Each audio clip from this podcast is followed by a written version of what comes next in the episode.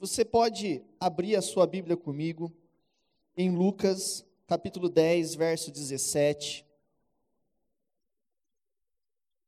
Lucas 10, verso 17. Diz assim: Então regressaram os setenta, possuídos de alegria, dizendo: Senhor, os próprios demônios nos submetem pelo teu nome. Então eles receberam a autoridade e saíram. E eles, quando se depararam com os demônios, os setenta, eles viram o poder, a autoridade que eles tinham recebido, eles ficaram felizes. Verso 18 diz: Mas eles lhes disse: Eu vi Satanás caindo do céu como um relâmpago.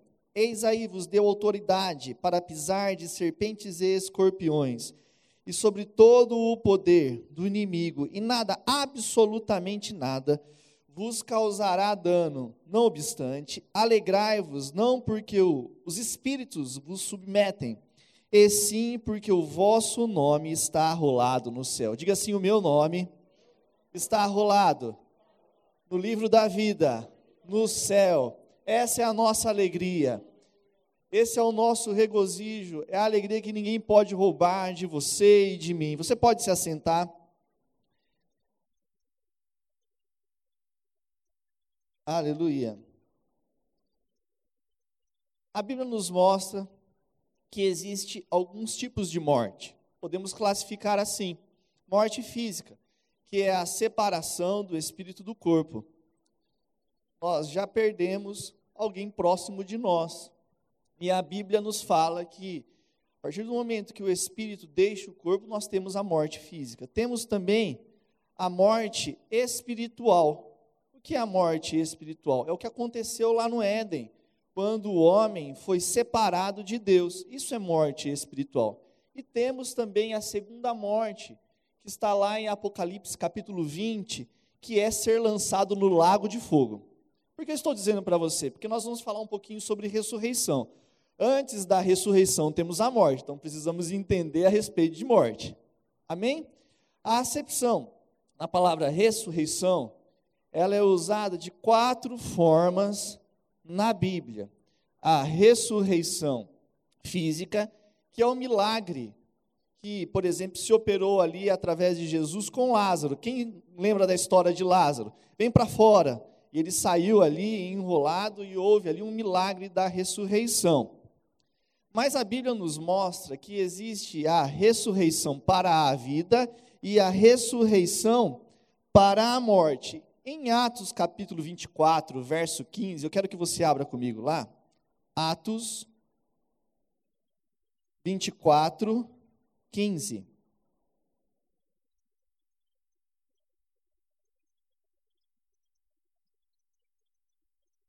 tendo esperança em Deus, como também estes a têm, de que haverá ressurreição. Diga, haverá ressurreição. E eu pergunto para você, para quem? Vamos ver? Haverá ressurreição, tanto de justos como de injustos. Então, todo o ser humano vai ressuscitar. E ressurreição é uma nova vida em um novo corpo. Por que haverá ressurreição? Porque todos os seres humanos, justos e injustos, vão prestar contas diante de Deus. Haverá juízo. Todos passarão por um juízo. A Bíblia diz que ao homem é dado nascer e morrer uma só vez e depois aguardar o quê? O juízo. Então todos nós, eu, Tiago Parreira, vou ressuscitar e prestarei conta diante de Deus. E é algo muito importante que você entenda, porque isso nos traz a consciência da brevidade da vida e da consciência da eternidade, que era algo que permeava a igreja primitiva. Eles tinham isso com eles todos os dias.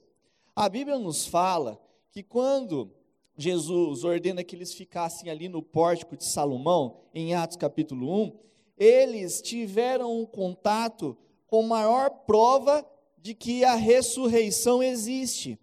Os judeus, em regra, eles criam na ressurreição. Você vê isso através, por exemplo, do relato novamente que eu vou te falar, da ressurreição de Lázaro, aonde Marta diz: Não, Senhor, eu creio que Lázaro vai ressuscitar no último dia. Eles acreditavam, os judeus, em regra, acreditavam. Os saduceus não acreditavam muito, mas em regra, o judeu acreditava. Os pagãos, os povos pagãos, não acreditavam.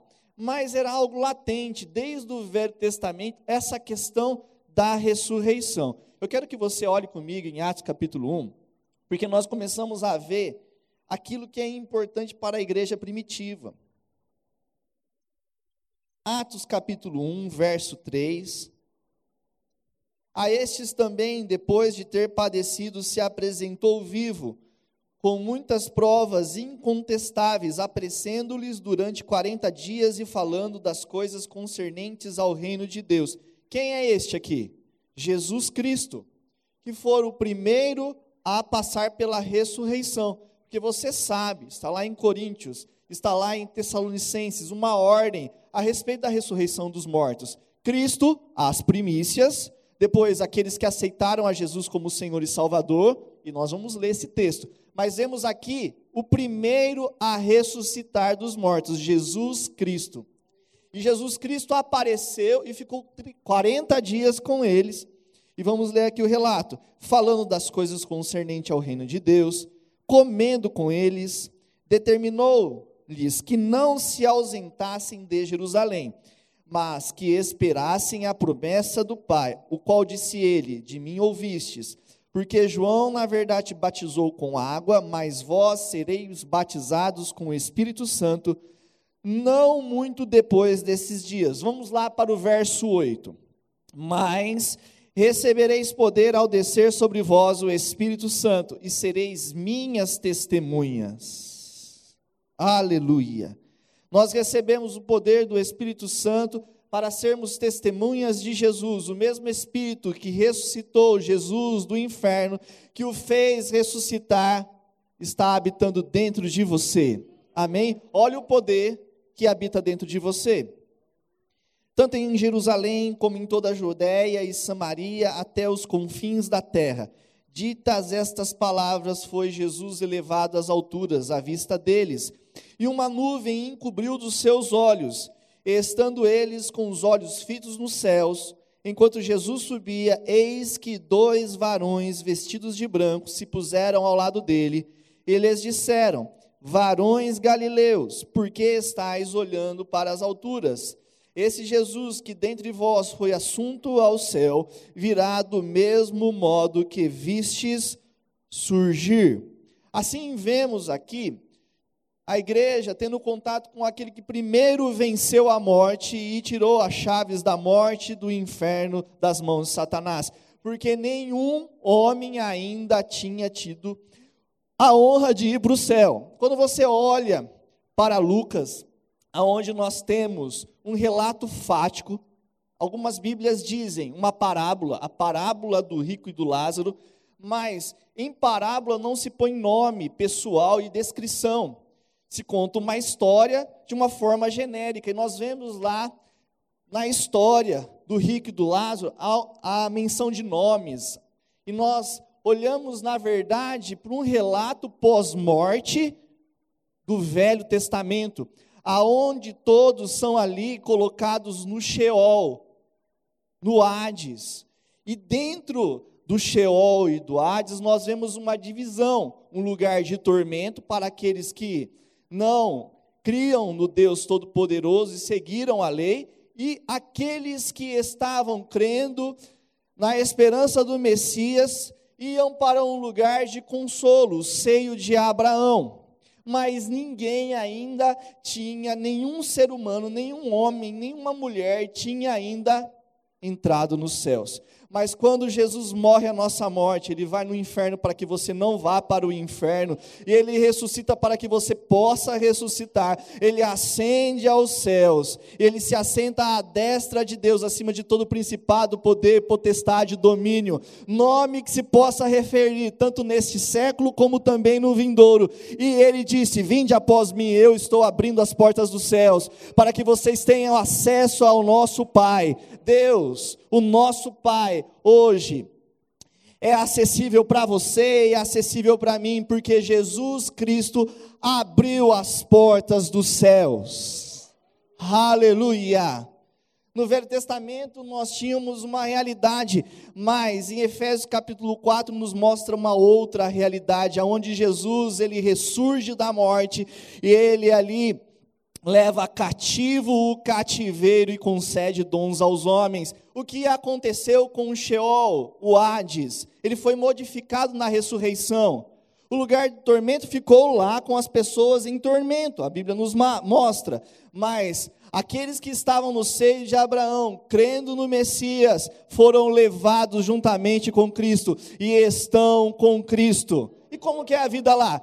Paulo diz: uma vida incomparavelmente melhor. Amém?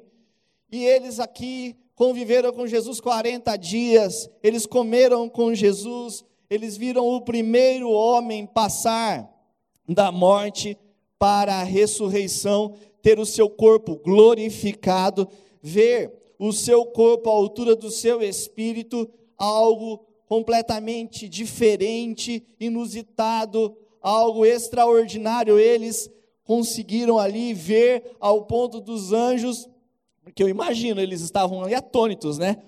Anjos, Jesus subindo, os anjos disseram: Ele vai vir buscar da mesma maneira que vocês estão vendo subir o arrebatamento vai acontecer, a segunda vinda vai acontecer. São coisas distintas, mas eu quero dizer para você: o nosso Senhor vem sem demora. Essa é a nossa geração, a geração que está esperando a vinda do nosso Senhor Jesus Cristo. Amém? A geração que foi revestida de poder de autoridade para ser testemunha de Jesus. A geração que iniciou lá com Pedro, que salta no meio ali dos gentios, dos judeus, dizendo: Nós não estamos bêbados, mas foi cumprido aquilo que o profeta Joel nos disse: o Espírito de Deus foi derramado sobre toda a carne, aconteceu, nós estamos aqui alegres, cheios do Espírito Santo, com o poder extraordinário do Espírito, mas eu vou te contar algo que aconteceu. Jesus Cristo, sabe aquele judeu de Nazaré que vocês crucificaram? Deus o fez Senhor e Cristo, e ele venceu os grilhões da morte, porque a morte não podia o reter, mas Deus o ressuscitou. Aleluia, essa é a pregação de Pedro quando ele salta cheio do Espírito Santo, quando se levanta cheio do Espírito Santo, é através do poder da ressurreição é que a igreja se levanta em autoridade, é através do poder da ressurreição que a igreja em Cristo Jesus consegue manifestar a glória de Deus com curas, milagres, prodígios, sinais, ser guiada pelo Espírito Santo. Coisas maravilhosas aconteceram na primeira vinda.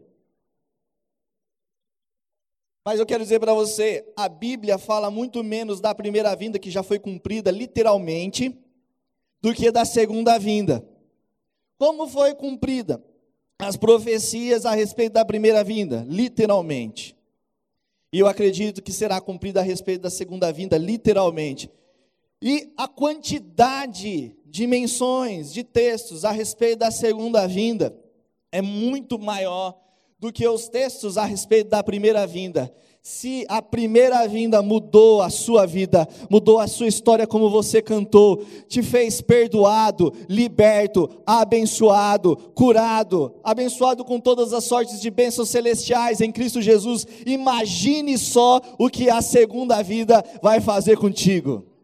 Quanto vai mudar a sua realidade, quanto vai transformar o seu corpo. Aleluia! Quanto você vai ficar ilimitado. Aleluia! Nós temos menções de dois versículos que eu quero ler para você, para você se encher dessa viva esperança. Maranata, ora vem o nosso Senhor Jesus Cristo. Aleluia! 2 Timóteo 1,9, abra comigo lá.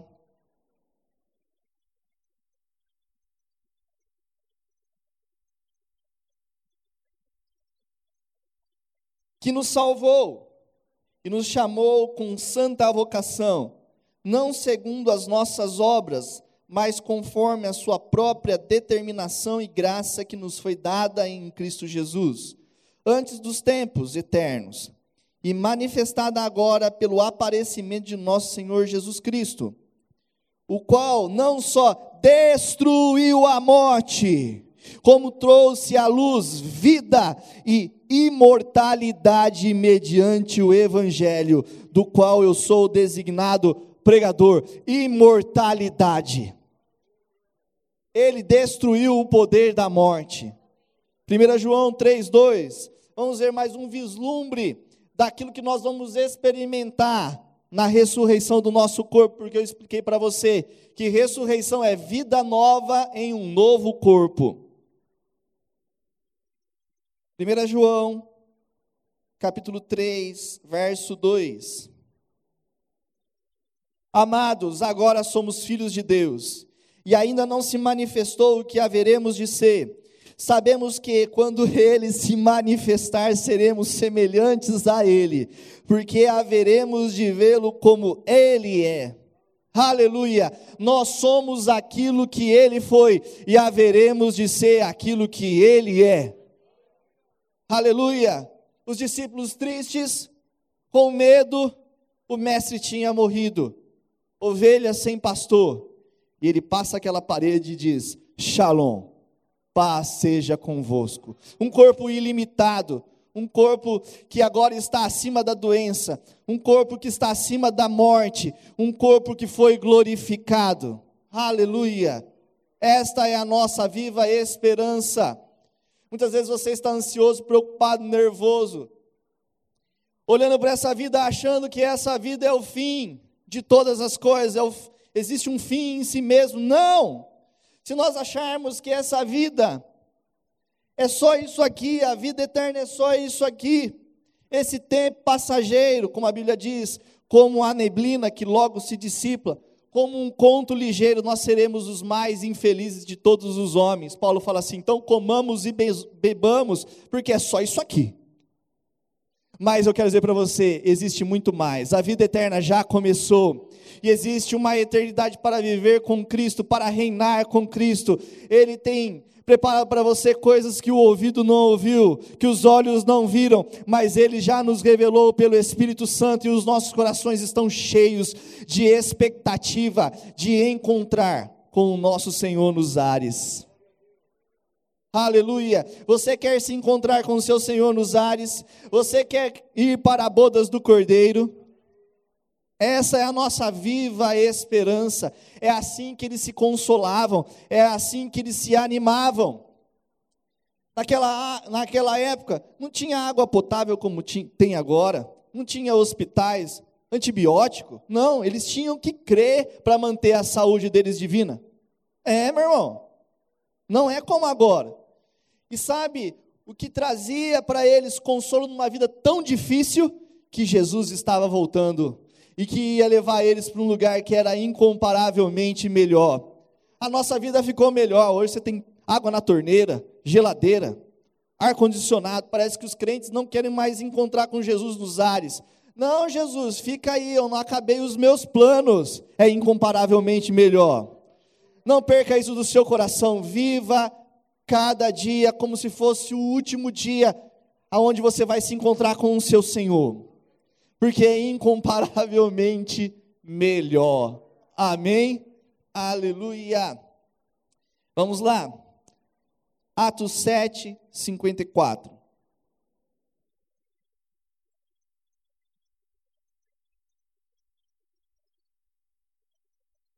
Atos 7. Que assim eu vou para o céu. Uhul! Aleluia! Lá, a traça não come, a ferrugem não destrói.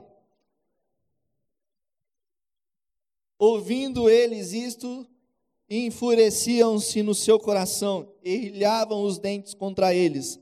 Mas Estevão, cheio do Espírito Santo, fitou os olhos no céu e viu a glória de Deus e Jesus, que estava à sua direita, e disse: Eis que vejo os céus abertos e o filho do homem em pé, diga em pé, à destra de Deus. Eles, porém, chamando em alta voz, taparam os ouvidos e unânimes arremeteram contra ele. e lançando-o fora da cidade, o apedrejaram. As testemunhas deixaram suas vestes aos pés de um jovem chamado Saulo e apedrejaram Estevão, que invocava e dizia: Senhor Jesus, recebe o meu espírito. Então, ajoelhando-se, clamou em alta voz: Senhor, não lhes impute este pecado. Com essas palavras, adormeceu. Você está lendo aqui a história de um homem cheio do Espírito Santo, que estava operando sinais, maravilhas e que estava anunciando a ressurreição de Cristo Jesus. Só que as pessoas não conseguiriam, não conseguiram receber e ficaram enfurecidas, e nós estamos vendo aqui o primeiro Marte que tinha a consciência da eternidade, vendo Jesus de pé para o receber. Jesus fica de pé para receber o primeiro Marte. Aleluia! Você precisa todos os dias viver para Deus. Não é mais você que vive, mas é Cristo que vive em você. A vida que você vive hoje não é a mesma vida que você vivia antes. É a mesma vida? Não, não é. É a vida através da fé. Fé para a salvação, fé para a ressuscitação, fé para a cura divina, fé, porque nós vivemos pela fé, mas a vida eterna e os benefícios dessa vida eterna é muito mais do que dinheiro para pagar o boleto ou um carro novo, uma casa nova, mas é vida eterna para com Deus. Amém? Busque em primeiro lugar o reino de Deus e a sua justiça, as demais coisas vão ser acrescentadas a você. Não ande ansioso, preocupado, nervoso. Ele está cuidando de você. E Ele vai cuidar de você nesse tempo aqui breve esse pequeno tempo, mas Ele vai cuidar de você por toda a eternidade. Há uma eternidade e há suprimento nessa vida. Sim, há suprimento nessa vida. Graças a Deus, nada nos falta. Ele é o nosso Senhor, Ele é o nosso pastor. Nós temos roupa, comida para comer, uma casa para morar, mas isso, meu irmão, é incomparavelmente pequeno com a glória que há de ser revelada.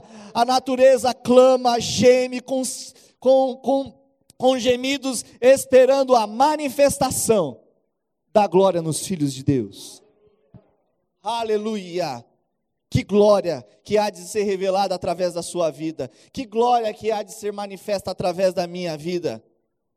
Aleluia. Ele não xingou, ele não brigou, ele sabia que havia uma eternidade, que ele estava servindo a Deus, e todos nós um dia ressuscitaremos e seremos julgados. Aqueles que estão em Cristo Jesus, ali na bodas do Cordeiro, na festa. Quem gosta de festa? Let's go! Na festa haverá o tribunal de Cristo, no grego bema, plataforma para receber honra, recompensa, salário, paga, aonde nós estaremos diante do Senhor e apresentaremos as nossas obras. E cada um receberá segundo as suas obras que fez para o bem. Vou dizer uma coisa para você. Jesus garantiu a salvação pela fé, mas o galardão não é pela fé. Você é que garante o seu. É por obras nós não somos salvos pelas obras, mas para boas obras. Somos salvos pela graça mediante a fé para boas obras. Porque nascemos de novo, nos tornamos filhos de Deus, é natural que você produza boas obras. Amém? Mas um dia você, eu, estaremos no tribunal de Cristo, todos aqueles que foram ressuscitados ou foram arrebatados, como diz lá em Coríntios como dizem Tessalonicenses, ao soar da trombeta, a voz do arcanjo, os mortos ressuscitarão em primeiro lugar, os vivos serão transformados e se encontrarão com Jesus nos ares e entrarão, agora completo, tá? Entrarão na festa de casamento, na bodas. Amém? Aonde nós seremos recompensados no tribunal de Cristo, lá não será um tribunal para verificação de salvação ou condenação. As pessoas que estiverem no tribunal de Cristo já estão salvas. É um tribunal para recompensas. Mas aqueles que morreram sem Cristo Jesus vão ressuscitar. E lembrando que ressurreição é uma nova vida num novo corpo e vão ressuscitar para juízo. E experimentarão a segunda morte. E a Bíblia diz em Apocalipse 20 que a segunda morte é ser lançado no lago de fogo juntamente com a besta e o falso profeta. Eu quero dizer para você, você tem um futuro garantido em Cristo Jesus. Amém? Ele comprou a sua salvação. Chegou o tempo de você começar a viver de fato para Deus. Porque você está trabalhando, trabalhando, trabalhando e às vezes está tentando ganhar o mundo e perdendo a sua alma. Às vezes você está tentando juntar aqui, juntar aqui e tentando juntar riquezas e se esforça e está, está perdendo o propósito da sua vida. Qual é o propósito da sua vida?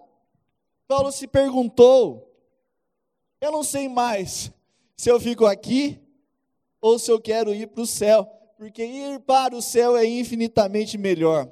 Mas se traz proveito para vocês, se traz instrução e crescimento para a igreja, eu fico. Esse é o propósito da minha vida, a edificação do corpo de Cristo, o crescimento do corpo de Cristo. O que você tem feito em favor do corpo de Cristo? O que é o corpo de Cristo, Tiago? Conta para mim. O corpo de Cristo é a igreja. A igreja é o corpo de Cristo. Nós somos o corpo de Cristo.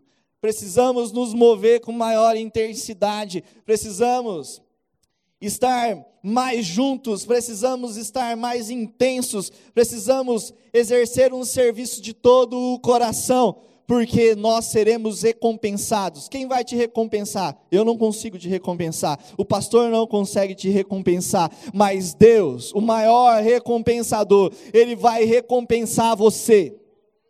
Nessa vida, porque aqui você planta e você também colhe, mas você também vai colher por toda a eternidade, você será recompensado por toda a eternidade. Aleluia! Basicamente, eu resumi, existem mais dois tribunais, que é para os mártires e para as duas testemunhas, mas nós não vamos tocar para Satanás e para os seus anjos, nós vamos ficar aqui. Mas, basicamente, nós temos a ressurreição para a vida e para a morte, o tribunal de Cristo para aqueles que estão em Cristo Jesus, e o tribunal, grande tribunal branco, para a condenação daqueles que não estão em Cristo Jesus.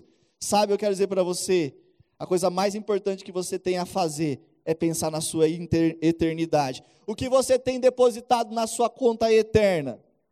Você sabe muitas vezes o que você tem depositado lá na sua conta, em que banco for, mas você hoje tem que ter a consciência de que aquilo que você está produzindo aqui terá recompensa.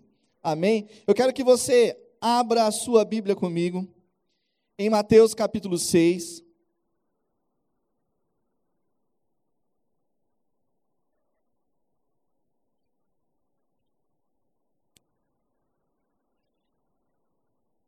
Esse texto é maravilhoso, esse texto nos ensina muito. Guardai-vos de exercer a vossa justiça diante dos homens, com fim de ser vistos por ele, doutra sorte, não tereis galardão junto do vosso Pai Celeste. Quando, pois, deres esmola, não toques trombeta diante de ti, como fazem os hipócritas nas sinagogas e nas ruas, para serem glorificados pelos homens. Em verdade vos digo que eles já receberam a recompensa. Tu, porém, ao dares a esmola, ignore a tua mão direita à esquerda o que faz a tua mão direita, para que a tua esmola fique em secreto, e teu pai, que te vê em secreto, te recompensará. Sabe o que está dizendo aqui? Pessoas estão vivendo para receber a glória do homem, a recompensa do homem, para que sejam promovidos por homens. Estão procurando agradar mais a homens do que a Deus. Sempre você vê os apóstolos sendo açoitados, presos, ameaçados, e eles dizem: o que nós vamos fazer? O que é mais importante? Agradar vocês, a homens, ou agradar a Deus? Deus nos concede mais ousadia e intrepidez para que nós possamos anunciar o poder da ressurreição com prodígios, sinais e maravilhas. Essa é a igreja chamada. Aleluia! É para isso que você nasceu. Aqui nós vemos pessoas querendo tocar trombeta e receber a glória, mas já receberam a recompensa. O que mais é importante? Você receberá recompensa de Deus ou dos homens? Vamos continuar a ler. E quando orares, não sereis como os hipócritas, porque gostam de orar em pé, nas sinagogas e nos cantos das praças, para serem vistos dos homens. Em verdade, em verdade vos digo que eles já receberam a recompensa. Perderam, perdeu. Podia ter ganho, mas perdeu. Estava com a motivação errada. E a Bíblia diz que a motivação do coração será revelado naquele dia. Virá o fogo sobre a palha e a consumirá. Virá sobre a madeira e a consumirá. Vamos continuar. Verso 6: Tu, porém, quando orares, entra no teu quarto e fecha a porta Orarás ao teu pai que está em secreto, e teu pai que te vê em secreto te recompensará. E orando, não useis de vãs repetições, como os gentios, porque presumem que, pelo seu muito falar, serão ouvidos. Não vos assemelheis, pois, a eles, porque Deus, o vosso Pai, sabe o que tendes necessidade antes que lhes peçais oração dominical, que é a oração do Pai Nosso, ensinando a respeito do jejum, para você não ficar jejuando e querendo mostrar que você jejuou, perdeu a recompensa. Dizendo a respeito de não acumular tesouros nos céus, mas, desculpa, na terra, mas acumular e você conquistar a recompensa celestial. Não viver ansioso e preocupado, mas nós temos o fechamento no verso 34. Vamos ler do 33. Buscai, pois, em primeiro lugar o reino de Deus e a sua justiça, e todas estas coisas vos serão acrescentadas. Amém? Nós estamos nessa terra aqui para cumprir a vontade de Deus. Jesus dizia: A minha comida, a minha bebida é fazer a vontade de Deus. Aquilo que me impulsiona é fazer aquilo que está no coração do meu Pai aquilo que eu estou dizendo não é aquilo que eu penso, não é aquilo que eu sinto, mas eu estou dizendo aquilo que eu ouvi meu pai falar. E eu estou fazendo aquilo que eu vi o meu pai fazer. Ele estava aqui para cumprir a vontade de Deus. Você está nesta terra aqui para cumprir a vontade de Deus. Você não está nessa terra para fazer o que você quer. E você não vai receber galardão fazendo o que você quer, mesmo achando que é bom mas você vai receber galardão pelo que você deveria ter feito, aquilo que Deus te chamou para fazer, aquilo que Ele levantou no seu coração como propósito da sua vida. Cumpra o propósito. Alguns acham que é a quantidade, não é a quantidade, é a qualidade. Ah, eu estou fazendo algo na igreja, eu estou fazendo algo por alguém. É muito pequeno. Não ache que é pequeno. Faça aquilo de coração, da melhor maneira que você possa fazer. Seja fiel naquilo que Deus te colocou, porque sobre o muito Ele vai te colocar se você for fiel. Se eu falar assim para você, qual é o maior volume? A madeira o feno ou ouro? Ah, parece mais, madeira. Feno, grande volume. Mas eu quero dizer para você, quando o fogo vem sobre as obras, o ouro e a prata ficam. A palha se dissipa, logo se vai, e você não recebe nada. Então eu quero dizer para você, guarde aquilo que Deus te chamou para fazer. E seja fiel, mesmo que pareça naturalmente que não é nada, é muito, você tem ouro nas suas mãos. Quando ninguém está vendo e você está sendo fiel, lá na sua casa, aqui dentro da igreja, dentro dos ministérios, você tem ouro nas suas mãos e seja fiel, porque um dia, mais do que você subir numa plataforma, eu fui chamado para fazer isso, Deus me chamou para fazer isso, com um microfone na mão, mais do que você subir numa plataforma como essa com um microfone na mão, é ser encontrado fiel lá no Bema, na plataforma, aonde você vai receber a coroa da justiça, aonde você vai receber a coroa da vida. Faça aquilo que você foi chamado para fazer. Às vezes você está preocupado, ah, isso não dá like, não dá visibilidade, não tem um bom nome, não é um rótulo, não é um cargo. E daí? E daí? Se você foi chamado para fazer coisas que não aparecem, o corpo tem muitos membros. Paulo falou sobre isso. Uns têm mais honra, outros menos honra, mas todos são importantes para o funcionamento. E quando aqueles que são menos honrosos não funcionam, o corpo padece. Sabe, você é membro do corpo de Cristo, mesmo que ninguém esteja vendo, faça com fidelidade como você é importante. E naquele dia, quando o seu Senhor chamar, ei, eu te entreguei talentos, eu te entreguei riquezas, o que você fez com eles? Você cavou uma vala, um buraco e escondeu? Ou você vai dizer, não, Senhor, estou aqui. O Senhor me concedeu riqueza, talentos, está aqui, eu multipliquei. Ele vai dizer, servo bom e fiel, entra no gozo do seu Senhor. Aleluia, está aqui a sua paga, está aqui a sua recompensa, está aquilo que eu preparei para você antemão.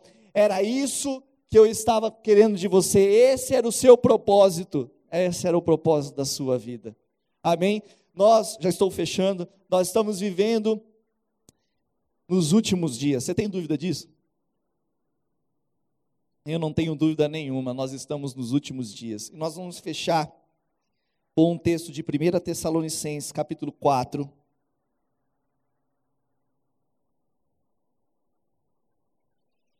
Verso 13.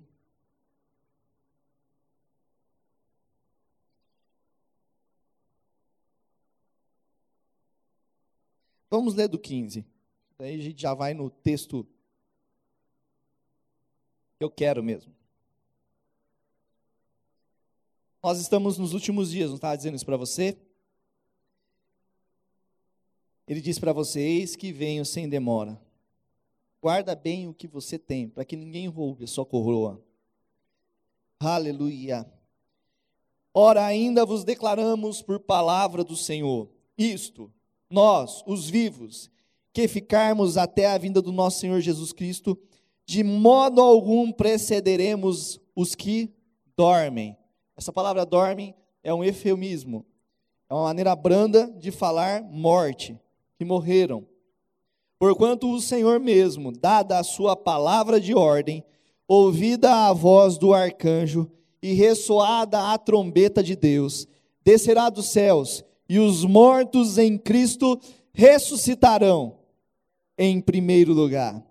Depois nós, os vivos, os que formos, ficarmos, seremos arrebatados juntamente com Ele, entre as nuvens, para o encontro do Senhor nos ares.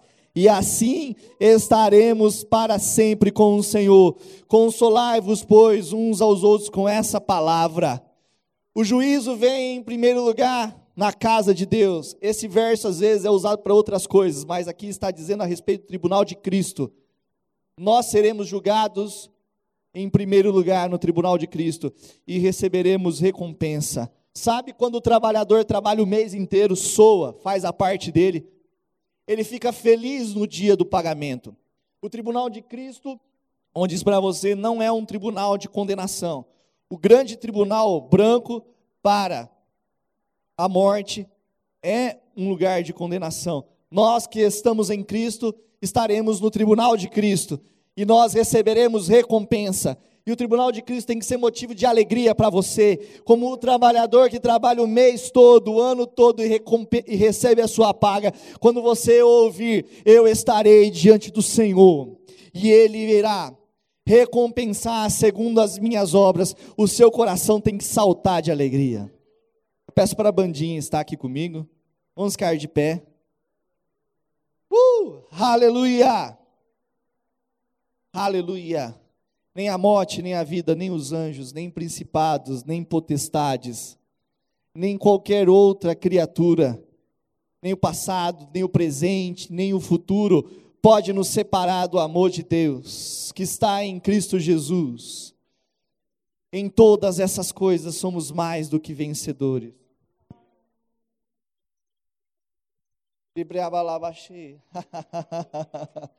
Aleluia. Você achou mesmo que aquilo que Jesus fez era só para cá? Era só esse tempo? Não, existe muito mais. A Bíblia nos fala em Hebreus capítulo 6 que existem princípios básicos, doutrinas básicas, que é fé em Deus, arrependimento de obras mortas,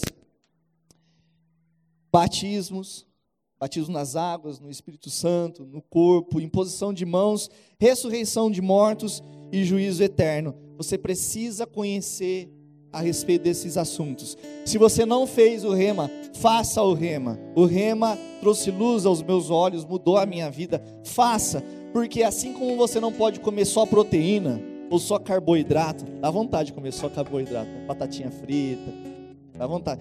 Mas você não pode comer só uma coisa: você precisa ter uma dieta balanceada, você precisa saber da sua eternidade, você precisa ter segurança, porque quando temos a consciência da eternidade, nós podemos dizer: Eu não tenho medo da morte, eu não tenho medo da morte, eu não tenho medo das enfermidades, eu não tenho medo de Satanás, maior é aquele que habita dentro de mim. A minha vida está guardada em Deus. Podem tentar matar o meu corpo, mas a vida eterna ninguém arranca de mim. Ninguém pode retirar a vida eterna de mim. Homem nenhum pode retirar a vida eterna de mim. Podem tentar arrancar a vida do meu corpo, mas a minha vida eterna ninguém rouba.